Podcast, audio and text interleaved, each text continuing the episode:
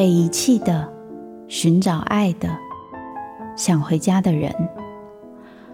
每个人生脚本背后，都有他没说出口的伤痕。周慕姿读灵魂脚本。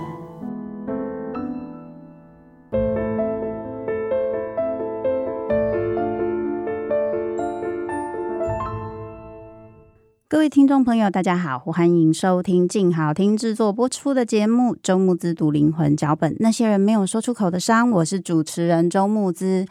今天又到了聚光灯下，很开心为大家邀请到我们的委员林长佐来跟大家打个招呼一下。大家好，木子好，哎。我是林昌佐，我是 Freddy。嗯，今天难得是 Freddy 来到我的场，而且大家有没有觉得这个开头今天感觉特别不一样？木子感觉好像特别有活力。今天有一种好像到演唱会，全部都说来，大家好。对，今天很开心。准备好啊，来开始。那今天很开心哦，就 Freddy 其实是我认识很多年的朋友，嗯、还有他的太太 Doris，我们真的是以前玩团时代哦，很早期。对，现在还很久了，真的，现在还有持续有办法玩团的，到我们这个年纪的，真的已经不多了。嗯，这也通常也表示身体也有在维持一下肺活量之类，对对对，身体啦，然后家庭努力，我觉得我觉得、那个、找到一个时间上的平衡。对对对，因为像我们现在有一些乐手，他有家庭有小孩之后，哇，要维持练团啊，然后要表演啊，嗯、真的很辛苦。像我们贝斯手都带小孩来跟我们一起练团，本来一开始。哇，好兴奋哦！后来就露出我心已死，拜托让我出去的表情。对，所以其实到了一个身份的转换的时候，很多工作啊，还有生涯啦，其实在思考上就没有办法只思考自己，嗯，要思考很多部分，对，对不对？对。所以像我今天就是从这个开头啊，我就很想要问委员一个问题。好了，我就叫 Freddy 就好了。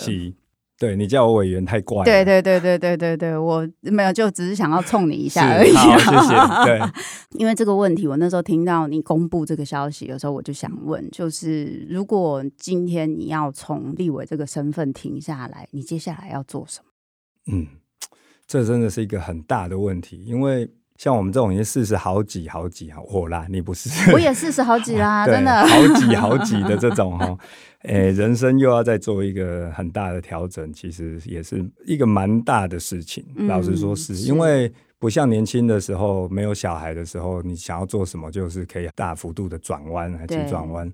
那现在大家也知道啊，慕姿对我们家里的状况也更了解，就因为家庭的一些因素，那最后。呃，我决定提早退休，可以这样讲。然后，因为我其实本来也觉得我没有要一直在立法委员这个身份，我觉得总是要世代交替，在什么时候就应该交棒给优秀的年轻人。是。那这一届做完就不再选，其实呃有另外一个就家庭的因素，所以决定有一点点突然，因为我是所有的这些文宣品哦，选举的文宣品都印下去了，嗯、然后后来。才做这个决定。那但是因为跟家庭因素有关，所以对我来讲，就是接着怎么样能够花更多时间陪伴家人，是这是一个很重要的一个必须的条件。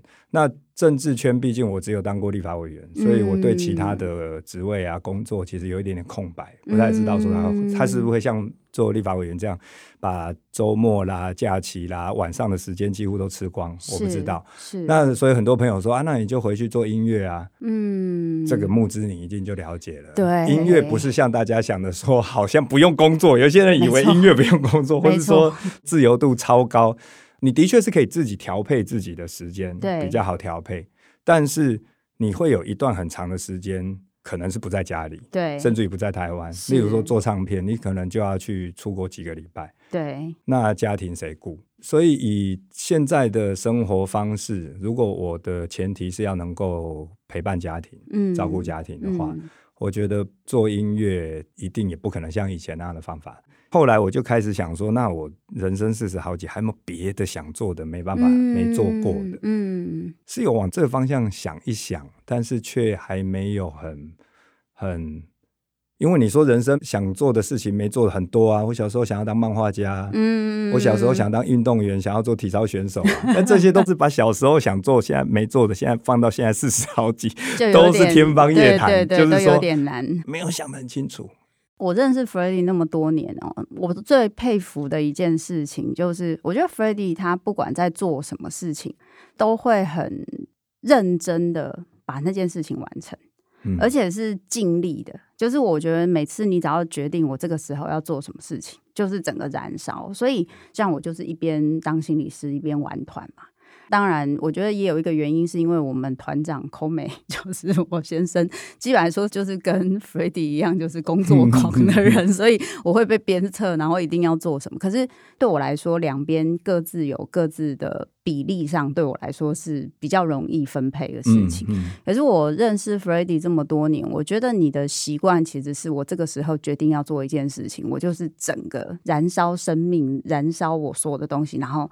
整个下去去做，嗯，就是你很习惯，会很投入啦，会很投入。嗯、应该说讲好听的话，就是会很有纪律啦，对，会很全心投入。是，但是通常跟我一起工作的会很痛苦。对，就是以前都会说我是强迫症啊、焦虑症啊，不要一直问啊。我会同一件事情突然之间用各种管道轰炸，例如说。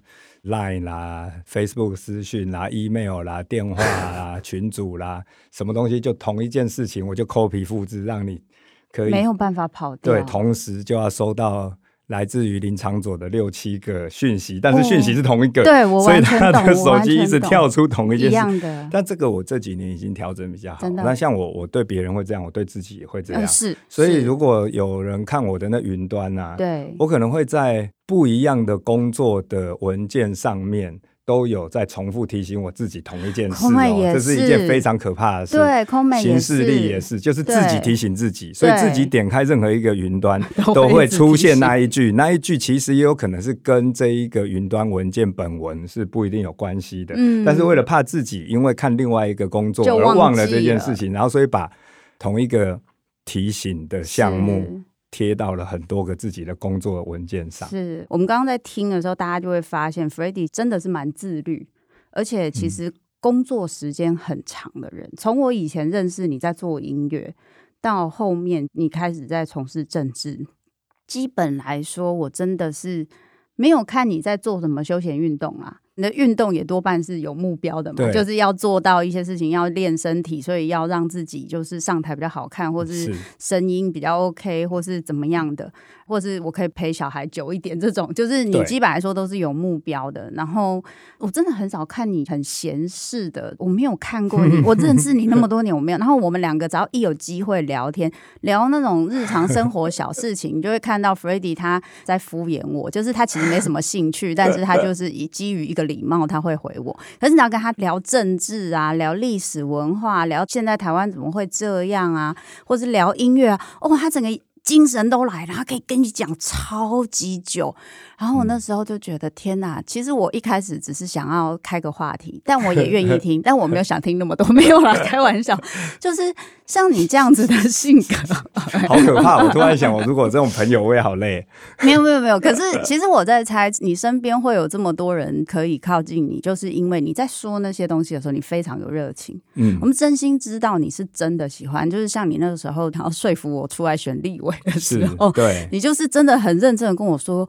你就想你出来当志，我现在还是觉得，我现在还是觉得你出来选，no，不要这样，大家卖羞嗨哦。对选民应该会有一个那个，没有没有没有，对这个普度众生的一个效果，真的真的不行，真的，因为因为 Freddy 他是可以每天为了去开会，他每天早上是七点半到议会的，然后他没有任何一次缺席，非常惊人的意志力。我大概七点十分就到了立法院，对，所以不是八点才开会吗？哎，没有错。但是你那么早去做什么？早一点把资料整理好，然后早一点报道的话，就可以早一点先咨询，然后后面还可以排别的事，例如说协调会啦、座谈会啦、地方的事情。所以我知道有很多人大概八点以后报道，其实是到十点半才截止报道，所以你可以八点到十点半才在在在那个。但我大概都七点十分就去，然后所以公务员都还没来啊。我常常是在。会议室门口站在那边，造成这样的困扰。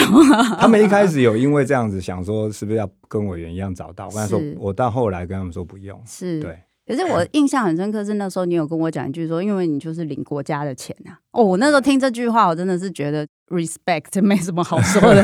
但是我刚刚想要问，就是说你是怎么去训练自己个性这么的自律，然后你想做的事情，你一定会做到。因为这个意志力，我相信现在在听我节目的朋友，大家一定会觉得，我们心里都曾经对自己有一个理想的期待，跟我想做的事情是什么。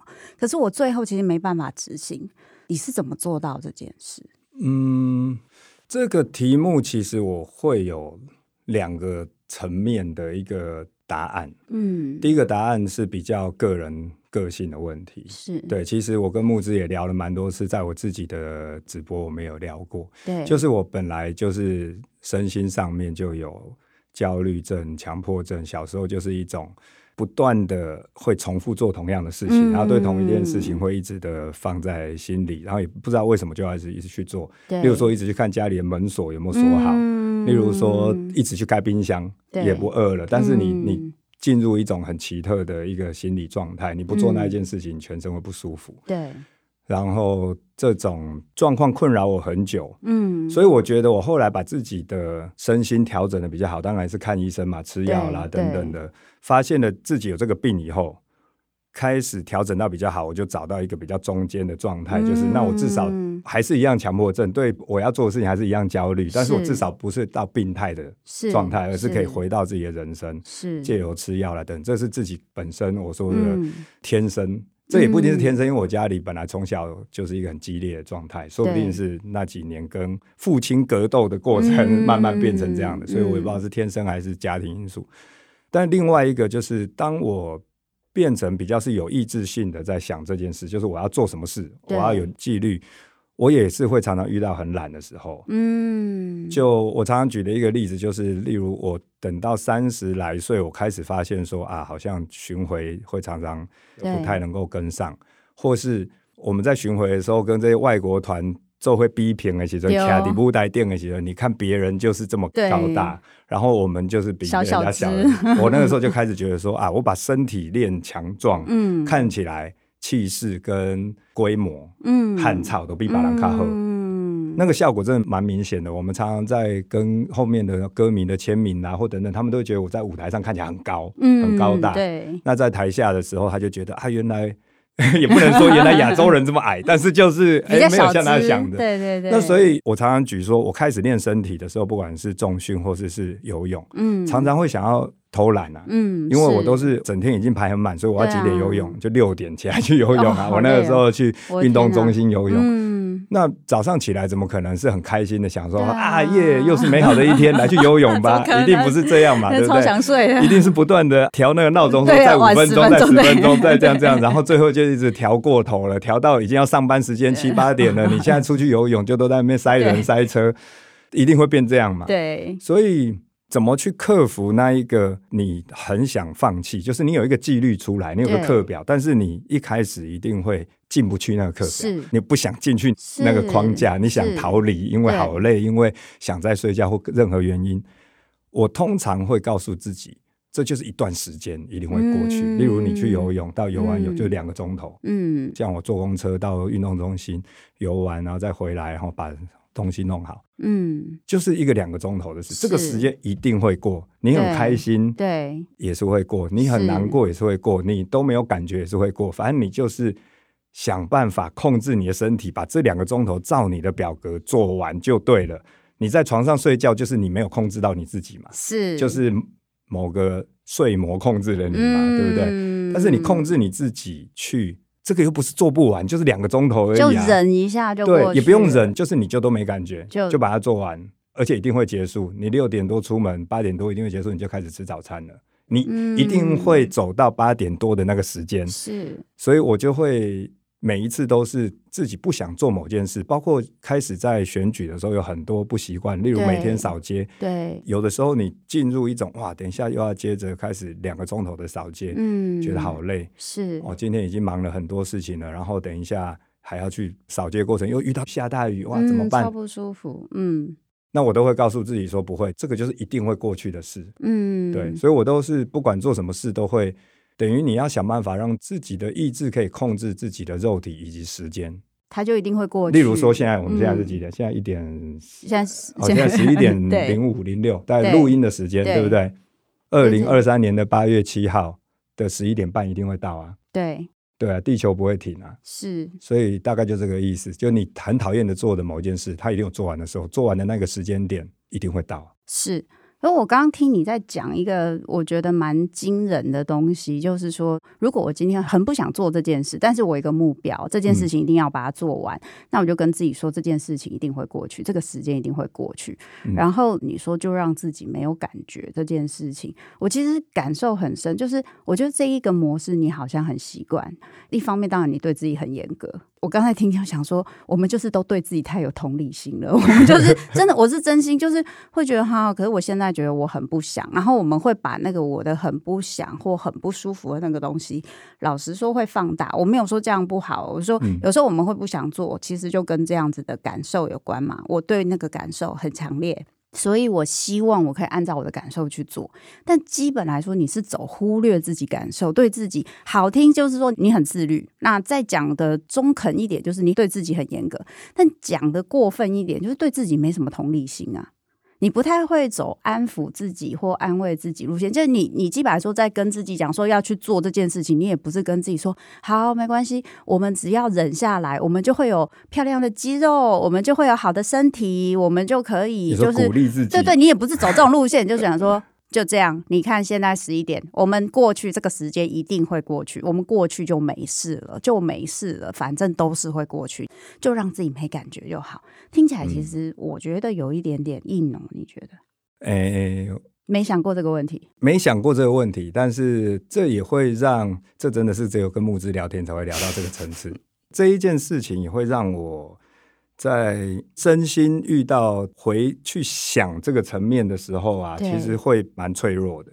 哦，就是自己发现自己都不太管这些事的时候啊，嗯，在几个人生中的大事的时候，那个时候就会觉得自己还蛮孤单吗？嗯，就是如果连自己都不管，都不在乎自己的话，那到底谁在乎我？对，会进入那一种循环。所以像你刚刚讲啊，就是有时候会觉得比较孤单。我觉得那个感觉说的其实蛮强烈的。可是因为你知道我在听你的音乐的时候，我可以感觉到你是一个感情很充沛、非常丰富。而且我每次在听你讲，就是说真的，我在跟你聊，就是什么。台湾的前途啊，未来小孩的一些他们要面对怎么样的世界跟社会的时候，甚至不要讲台湾，我们聊到一些关于人权的议题啊，嗯，你的那个全身就是我真的觉得你有发出圣光，然后所以我其实可以感受到你是一个非常在乎，你的心是很柔软的，可是你在执行一些事情的时候，特别是对自己。我有时候又觉得其实蛮残忍的。我用“残忍”这个词，就是我不是说你是故意的，而是你会把自己感觉关掉，然后没办法，这件事情就要做。讲难听，就不用再哀嚎什么，再怎么样，反正就是要做。所以不要废话，不要浪费那些时间，就把力气都用来把这件事情做完。嗯。可是我觉得你说的没有错，就是我们有时候把自己的感觉都关掉、都舍弃掉的时候，我有时候会不知道什么时候可以开。什么时候可以关？有的时候全部关掉比较安全，就像你说的，可能跟过往的经历也有关系。全部关掉了，那个时间过去了，我反正不管他们在外面吵得多严重或怎么样，不管爸爸多生气，爸妈的冲突多大，我们有多害怕，这些东西一感觉到害怕就很脆弱，所以关掉就没事，我就不用觉得我不能控制他们，我觉得很无力，所以。你刚刚说那个孤单，我觉得很真实哎、欸。嗯，这也是最近的一些感受了，就是自己在回想自己做这种控制自己的要去做什么事情的时候，我真正的感觉是什么？是我最近偶尔会有一些这样子的回想，那个感觉就是你也没有办法告诉别人，对，对你也没办法跟别人分享，而且很难描述，对，很难描述。那所以就是有点像是在一个。很大的空间里面有一个林场佐决定要做什么事，嗯，然后下面有一个林场佐的肉体，旁边都没有别人，也没有人会帮他，嗯，然后所以有一个上面的林场佐要控制下面的林长佐去执行我们讲好的那个事情，嗯，你就去做就对。我们工作上面当然有各种伙伴啊，对不对？对家庭有伙伴，但是在这一个控制的这个关系里面是没有别人的，就是只有那个灵魂的林昶佐跟肉体的林昶佐两个人之间而已。所以我最近是在什么样的状况的时候发现这个感觉有点孤单呢？嗯，可能是决定不选以后吧。嗯，可能再重新要控制那个肉体的林昶佐，说、嗯、那我们来做什么好的那个过程里面的时候，你也发现好像。也没有别人能介入这个关系，对，就上面这个灵性的灵场组跟下面这个灵场组之间，好像没有人可以介入，而且我也没办法真的去跟别人聊。你刚刚在讲一个很重要的地方，是因为我们在面对我们自己跟自己的关系的时候，那其实就是一个很孤单的感觉。嗯，因为你刚刚在说的那个灵魂的林昶佐跟肉体的林昶佐，那个感觉就很像是你有一个理想跟期待的那个样子，然后呢，他会去控制说，OK，那反正我们要做到这个样子，没什么好说，就是这么做。所以那一个上对下的关系，他们没有任何沟通的机会，没有任何讨论的机会，只有你。叫他做，然后他去做。你说那个孤单的感觉，我其实也有一点点在想啊。这个控制，其实在你的人生中是一个很重要的议题。因为像你说的，你会担心，不管呃你有多少，我知道我这个东西有时候会对我带来好处，可是我也知道我会开始发展出这些自律、这些控制，其实是为了要解决。我已经出现了一些情绪困扰，然后这些东西其实跟我的童年经验有关。对、嗯，那我这里补充一下，我今天不会讨论太多童年经验的东西，是因为我真的要鼓励大家去听 Freddy 的 Podcast，因为他自己讲的非常 棒，嗯、所以那个部分我希望大家，对对大家去听一下。但是呢，因为我今天既然都把 Freddy 找来这，我一定要让他说出他平常不会讲的东西。对，刚刚那个我也很少。而且是最近才体会出来的，是，是因为我在想一定会。而且你说他那个灵魂跟那个肉体的控制，其实他是某些方面很上对下，而且很压迫。嗯，嗯，可是这跟你和父亲的关系，这跟你在讨论国民党，这跟你在讨论二二八，这跟你在关心所有人权被压迫的东西，这是你最讨厌的事情。可是你是这样对待你自己的。嗯，对。你有发现这件事吗？嗯，没得讨论呢，没得讨论的。对，但是这对我来讲又有一点点重要，就是我好像也不太能够接受自己是就暂时不要想说自己要干嘛，或者暂时不太知道自己要干嘛，然后就去松一下，去对，对，对，对，放纵一下。就是这一个控制，所以我说这个控制对你说是很重要议题，因为你会很担心，如果我没做这件事情，不知道会发生什么事，或者是我也可能是不习惯一个茫然的感觉。嗯，我也不太知道哎、欸。我不知道别人会不会有跟我类似的一样的状况，例如说做立法委员这件事，做立法委员做从政这件事，嗯，对我来讲，我当初就跟你说，就像是做志工嘛，对对，就这个可能不是个人人生的一个成就，对，这不是个人本来规划的一个重要的一个里程，对对对，但是身边的人有可能会觉得是这样，哦对，所以当跟身边的人。不管说 Doris 然后家人，其实我其他家人也都一样，嗯、就是他们会觉得是我个人想要成就某一些事，嗯、所以他们都要牺牲。嗯、其实不管是 Doris 啦、嗯、我妈妈啦、弟弟啦，嗯、就很多，他们很多因为这样人生都变了。嗯，好、哦、像家人，他也有在做其他的工作、其他的生意的啦。那他们的客户之间跟他们的关系啦，是这些都有可能整个都有会有影响，会有影响。嗯、而且往往越政治越敏感，他们的影响可能负面是比较多、哦。是是，对，可能流失客户都有可能。这真的是，所以他们都会觉得说啊，都是因为你林场主要去从政啊，要不然。嗯。那刚刚我讲那孤单的感受，就是我也觉得我有牺牲。嗯，对我来讲。这就是一个公的事。对，有时候我在跟我的家人聊天的时候，他们会觉得说：“啊，你想聊的东西，我也都会陪你聊啊。”嗯，但是我们聊的东西是，就其实跟我自己无关呐。嗯，就是例如说，我们一直在聊，哈，最近聊说啊，这个几个总统候选人他们的一些比较，最近讲话的问题，对对，哦，从赖富、侯侯友宜、柯文哲，这些是在聊公共事务，对，或是在讲最近啊，从 Me Too 的事情到后来丑女。呃，厌女，然后最近比较热门的几个话题，性别议题，嗯，这些我也有热情聊，没有错，对。然后我也觉得在公共事务里面做这些事情是一个正确的事，对。但这一件事情，老实说，第一个本来不在我的人生规划，嗯。第二个，这个就的确是一个公的事啊，对，它是一个公众事务嘛，是一个新闻或者一个议题，对不对？那林长佐想干嘛？林长佐想干嘛？对，林长佐，嗯，这个人想干嘛？林昶佐这个人他怎么样会快乐？他个人如果都没有公共的事情，台湾是一个，哎，应该说林昶佐现在在追求的是一个个人梦想会是什么？那如果有那一件另外一个想追求的事，不管是音乐或者是其他的事情的话，嗯、我身边的人如果都觉得是因为林昶佐你想从政，所以他们要牺牲，那谁来关心林昶佐？因为那个觉得要去从政，嗯的那个林昶佐而牺牲的本来的林昶佐呢？没有。嗯，所以我觉得我是想到这个时候，我就想说，如果我们都认同我们讲的那几件事，不管性别的事、转型正义的事，或是我们讲到选举的事，这都是公的事，嗯、这不是林长佐的事，也不是林长佐的兴趣，也不是林长佐的事业。嗯，可是因为林长佐更积极的做这件事，所以牺牲了家庭，家庭很多人也牺牲了。林昶佐其实也牺牲了，可是林昶佐还要去跟家人对不起。嗯，我懂，对不对？我也要跟跟 Doris 道歉，也要跟我的家人说啊，不好意思，都害你们也是。那这个林昶佐什么时候要跟林昶佐道歉呢？你知道从政的林昶佐什么时候要跟也有自己的梦想想要追求的林昶佐道歉呢？我在猜哦，这一集如果刚好有一些跟我们差不多年纪，三四十岁、四五十岁的男性听到这集哦，说不定会很有感觉。嗯，因为我觉得有一些男性啊，不是说所有的男性，有时候会遇到的一个困难，就是我们对我们自己的感觉跟需求不是很清楚，然后我会去做到一些我认为我应该要做到的事，嗯，然后我用这个应该来决定我人生的很多东西，有的时候这个应该会为我带来一些世俗觉得很好的成就、钱，但实际上我的灵魂并没有那么重视这个东西。可是好像有这个东西，身边的人也许会稍微比较安心，因为我去做这个我应该的事，可以顺便得到这些东西，大家会比较安心嘛。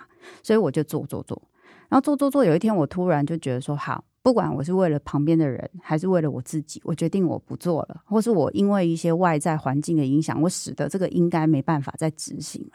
那我是谁？我想要什么？嗯、我的需求是什么？然后我今天没有做到这些应该的时候，别人可以谅解吗？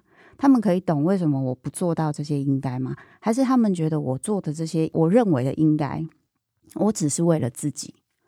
然后我自己也不知道我这个应该是怎么形成的。可是我就觉得这件事情就是我应该要做，就，就是是我要做。嗯、可是因为我表现出来的样子是我要做，所以大家不知道我心里想的其实是我应该要做，而不是我想要。他们把这两件事情搞混，他们以为是我想要，嗯、但我其实只是觉得我应该。就或者是说，像你立委，不要说家人啊，就旁边的人也会就是说，你还不是出来就很，你一讲哦，林长佐委员，你看 今天进来募资就还叫你委员这样子，然后或者是说，啊，你有薪水啊，讲的一副好像你真的做志工一样，讲的那么好听。可是问题是，大家觉得这个世俗的成就的东西对你有没有意义啊？这个意义度可能是不一样，可是你可能没有太多时间或太多的机会。可以去诉说，甚至让自己知道这件事情，那个跟自己心里的落差，跟自己想要东西的落差，甚至我根本没有太多时间去思考，我到底想要什么。其实。说完全没有自己个人成就的达成也不太对，然后其实在这个过程里面，我一直都还蛮珍惜说有很多重要的议题，不管说呃婚姻平权啊，对。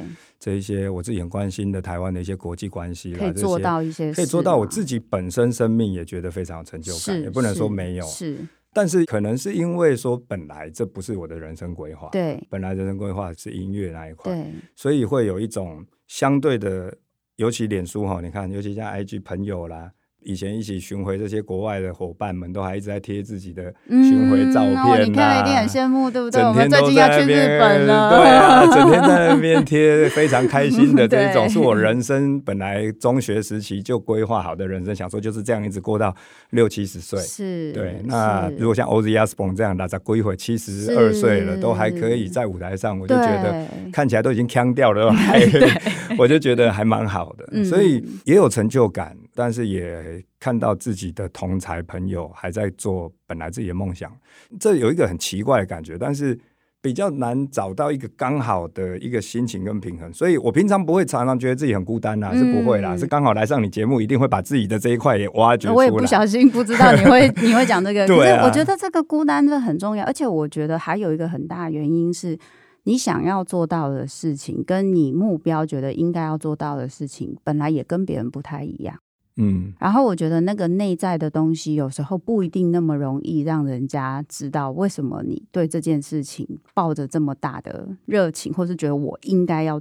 我觉得有时候说是你很有热情，我觉得好像又不太对。嗯，因为我我真的觉得，对，我觉得你的表情就是这件事就是要做，没有什么好说的。我印象就是又想起你那时候说服我的那一通电话，我觉得好恐怖哦。不是真的，我我到现在还是觉得木之如果做这件事一定会做很棒，又做的很赞。我觉得我没有办法，我觉得真的，因为我觉得那个意志力要很强。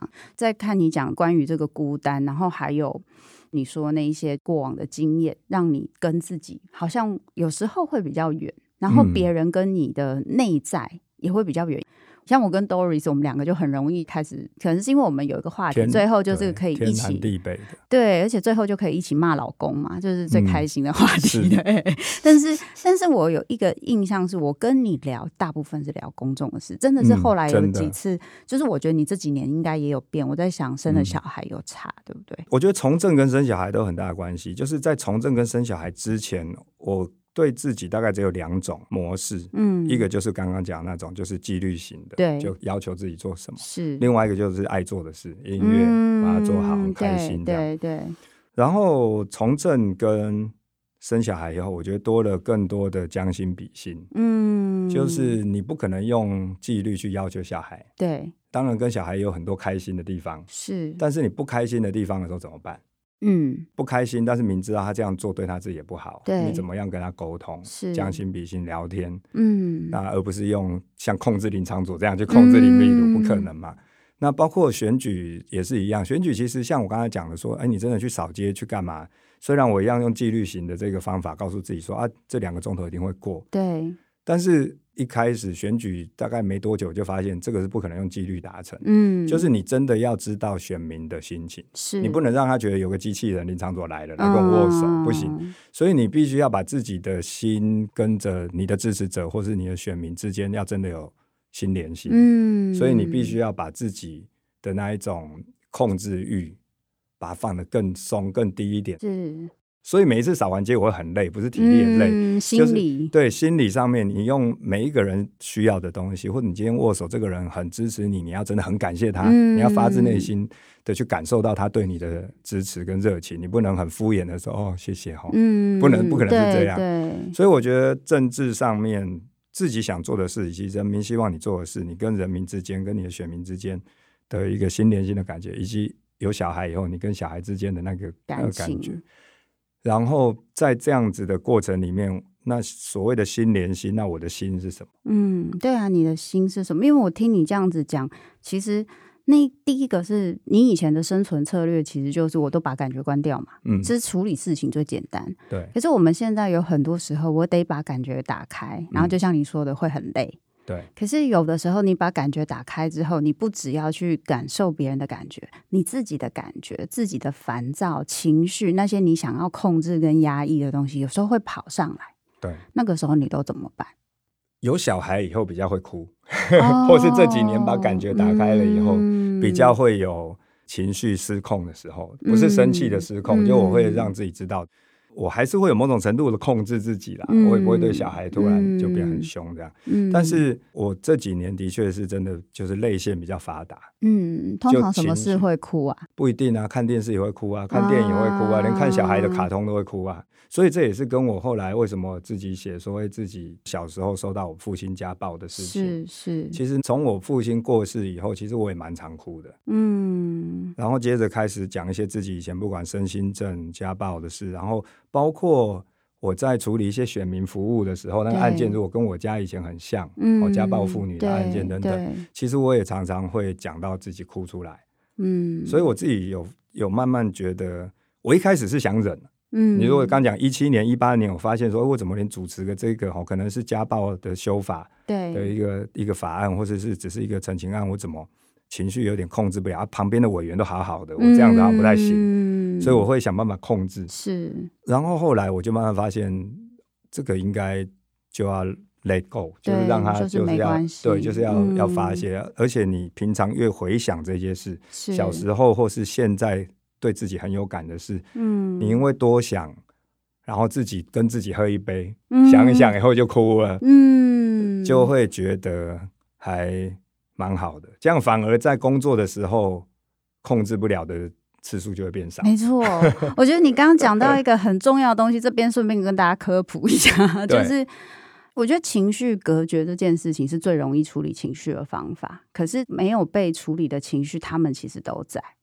可是就像你说的，当我今天有机会跟自己喝一杯，那个真的是我觉得算是跟自己秀秀呼呼哦。那个时候，我每次都是要挡第一个，他们吵得不行就一定来找我，然后爸爸怎么样，就是我去保护妈妈。可是你也会怕啊，对，那是很恐怖的事情。然后你的怕就是用可能去检查，因为生命很没有安全感，嗯、就好像随时随地就你把你门锁对，然后你把你自己的房间变成一个堡垒一样，就是谁都进不来。我的心也跟堡垒一样，谁都进不来。我觉得对一个孩子来说，真的是很辛苦，很辛苦的。嗯、对。对，我的人生第一次，因为我爸哭，就是我爸二零一七年过世以后一阵子，我刚开始也是都隔绝，反正就是我爸后事我一定要把它办完嘛，对对对，那就把它办完。然后我跟我爸关系那么差，嗯，那虽然后来因为选举的那几年有变比较好，嗯，可是我后来应该就是办完后事，然后没多久，有几次我就是自己一个人边喝酒，然后想跟我爸之间关系，自己就哭得蛮惨的。然后从那之后，我应该就。有发现说那个情绪忍住应该是很不健康，是。是然后人生有一些事还是得梳理清楚了，是。就像刚刚木子讲的，有一些事情不是我的不对啊，对啊，不是你。那我也已经尽力了，对。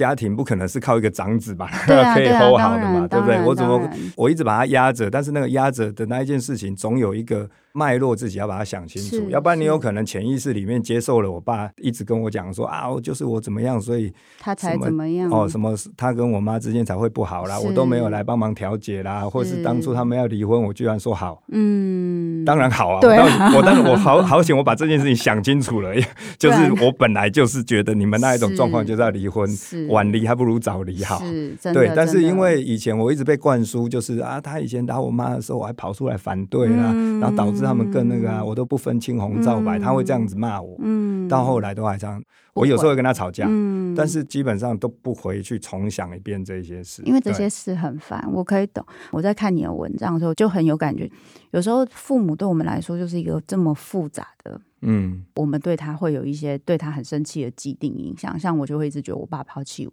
嗯，然后我会一直觉得跟你爸，因为就讲嘛，就是会觉得他可能也没有那么在乎，或对你的事情是反对的啊，然后不满意你。然后我跟那时候看那篇报道，就是你说你爸有收集你的，就是我跟我爸没有联络那几年，他收集了我得奖的那些国际巡回的报道。其实我那个时候也是很崩溃。就他他女朋友跟我讲说，他收集了这些简报的时候，我就觉得，嗯嗯，那时候我在看你那个时候，我就觉得哦，好有感觉哦。好可怕哦！啊、现在想起来都快受不了。所以我觉得到我们这一代，还有我们的下一代，社会的文化会比较不一样。我想是的，就是把情绪啦，把这些所谓的心连心哈，那自己的心是什么，也要能够梳理清楚的这种文化会慢慢出来。嗯、要不然，像我跟我父亲的那种沟通，真的都是压抑。是啊，我我觉得最难的一个地方就是说，我们要在这样子被伤害的关系，跟这样子具有一个。创伤的家庭中，我们还是要承认对方对我们真的是重要的，嗯，然后他对我们也还是有，而且他有感情的，对他有感情，他不是虽然很长的一段时间不想承认他，对对，对我看到你的文章为什么那么有感，就是因为我那时候去帮我爸整理他后来住的地方，嗯、然后他的皮包里面有我小时候三岁的照片跟我妈的照片。非常多年，他都没有来跟我们见面。唉，还有一本我小时候的相簿，嗯、因为我那时候也是很长一段时间就觉得说，我爸应该就只是他生了我，他都不养我，然后他认了很多干女儿，所以我就想说他一定对我很失望。嗯，然后所以看到那个东西的时候，我就是百思不得其解。可是我觉得那个感受跟你那时候写也许有一点点相像，就是可是他走了，你没有办法再跟他确认这些事。嗯，对啊，对，要怎么说呢？哎，像我爸哦，他真的是一直到我从政，他才有真的有肯定我。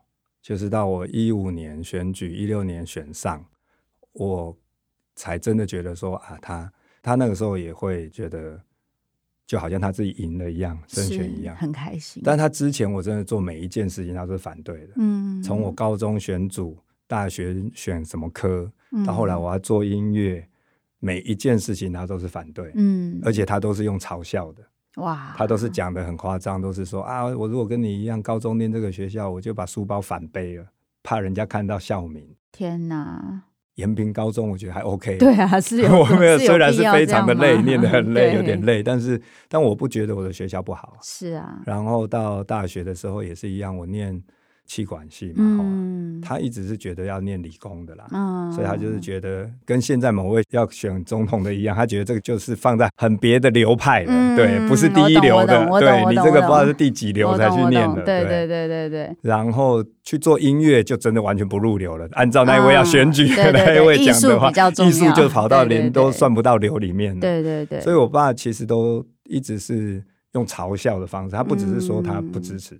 他就是。把它拿出来嘲笑，嗯，像我跟他说我开始在组团表演，嗯，然后他某一次有跑来看一下，嗯，后来就一起吃饭遇到的时候，他也是讲说他的评语是你在开玩笑嘛，嗯之类的，嗯，都是会让你蛮挫折的吧？对，就是。不只是批评，就是嘲笑。哎，我觉得那个状况真的会很生气，但是你看他最后，所以他最后的遗物里面，他居然有居然有简报了，得金曲奖啦，然后国际巡回的很多重要的简报，他居然还有简报留着。对啊，你怎么？然后我就会觉得第一时间就有点没办法接受，就是说怎么可能有这种事？这是平行时空的我爸妈？怎么有可能？我从来从来没有在这个部分有。得到他的认可，对。对，所以为什么后来想到我爸梳理这些关系的时候，还是会蛮难过。他的确伤害我很深，嗯，但是他对我是有感情的，对。但是他也不知道他怎么表达，说不定他也觉得他已经嘲笑那么久了，他也没办法拉下脸，拉下脸跟你聊这件事，说你也不错这样。然后趁着你刚好从政这件事有一个新的主题，对，然后他顺便来肯定你这件事情，但是他没有办法。跟你承认说那些，哎，嗯，所以听节目的人真的不要这样哦，真的。我说我在听节目的，现在敢把自己的心情把它整理好，然后对自己的家人、对自己小孩都要都要更真诚一点。有时候要承认自己不不太容易，嗯，因为我一直在想啊，你会不会觉得你的爸爸在后面，你发现了他对你其实有这样的感情，对你是有什么样的影响？其实我爸爸妈妈对我都。嗯，我觉得亲子上面，我怎么处理跟我小孩的关系，都算是有蛮大的影响。嗯，像我看我爸跟我的关系的这一个状态，到后来我其实我是都会跟我的小孩讲我爱他。嗯，然后他做什么样的决定，我会有什么感受，我也都会跟他讲。嗯，对，这个等到他青少年以后还能不能这样，我也不知道了。嗯，他如果跟我一样叛逆，说不定也很难搞。嗯，但是至少我想要现在，因为我跟我我爸是从小都没有跟我沟通。嗯，不会有这一种嗯心连心的沟通，是，所以我自己也有提醒自己，不希望我的亲子关系变成这样。那除了跟例如一样，因为 这实在是没办法，我们两个太熟了，我一定要戳你一下，因为你聊别人的东西啊，把主题聊到这个世界啊，聊到他人都很容易。可是我想要问你，你跟你自己的关系，你觉得在你发现了你爸爸其实很。珍惜，或者是他其实对你做一些事情，他其实是很看重的。可是他嘴巴上说的不是那样，嗯，他对于他自己的那一套系统，他还很难放下他那一套价值观。可他心里其实是有欣赏你的，嗯。那这个部分对于你跟你自己的关系，你觉得有怎么改善吗？因为我我我常觉得有时候我们要控制一个东西，嗯，就讲句实话，自律啊，然后那些东西，我觉得是很好的事情。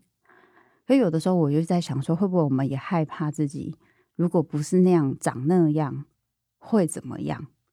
我其实也在想这件事，但我不确定。所以我想问你，就是当你爸爸对你有这样子的欣赏，而你发现这对于你跟你自己的关系有什么样的影响跟变化吗？其实我没有想过呢，说不定有变化。嗯，因为这是一个动态的。我发现了这一个事情以后，我就比较常回想以前我不想去想的事，嗯，不管是我跟我爸、我跟我妈，甚至于我跟我自己的关系，是，我就会开始去想那个比较情绪面、感情面的事。嗯，就像你刚刚讲了一个很重要的事情，那不是我的错，那真的不是我的错。啊、我发现了这些事情，啊，我爸留下来他关心我的部分以后，我觉得我有比较去面对自己的心情，面对自己以前不想面对的事。嗯。所以从那之后，这几年其实我都比较会去梳理这一些心理的状况，嗯，对，也比较想面对，而且也会想把它讲出来，嗯，对，会想把它讲出来。这对你来讲超不容易的，对啊，而且甚至于刚刚讲的，自己跟自己喝一杯，然后自己想，自己想就是跟自己在跟自己讲嘛。我以前的习惯都是一直往前做就对了，对我很少往回看，对，或是自己跟自己想一想，没有，就是一直往前做，想要做什么就一直往下面做下去。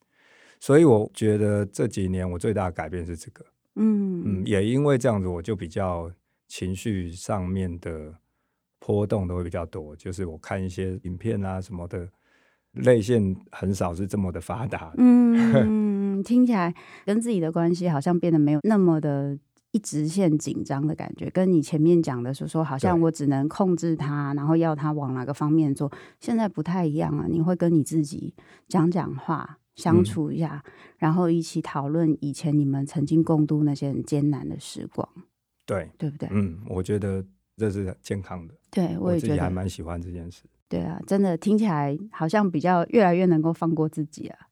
而且年纪也已经到这边了，差不多要放过了。对，也不一定啊，有些人会放不过去。对啊，你 千万不要等到后面已经来不及的时候才想说要放过。真的，真的，我觉得。今天真的很开心哦，可以跟 Freddy 聊那么多。希望你不会下次不想来上我的节目。不会不会不会，我觉得蛮赞的，上你的节目蛮疗愈的。真的太好了，因为 Freddy 他有自己的 podcast，然后他也常常有一些机会接受一些访问哦。希望在呃我们今天的节目上，大家可以看到一些不一样的 Freddy。嗯，那也希望就是说，如果呃有经验到一些，就是不管是自己在家庭的创伤或人生的创伤也好。我希望我们大家都可以记得，就是包含今天 Freddy 跟我们说的，就是我们都会记得，我们自己其实是有跟着自己努力撑过那段时间。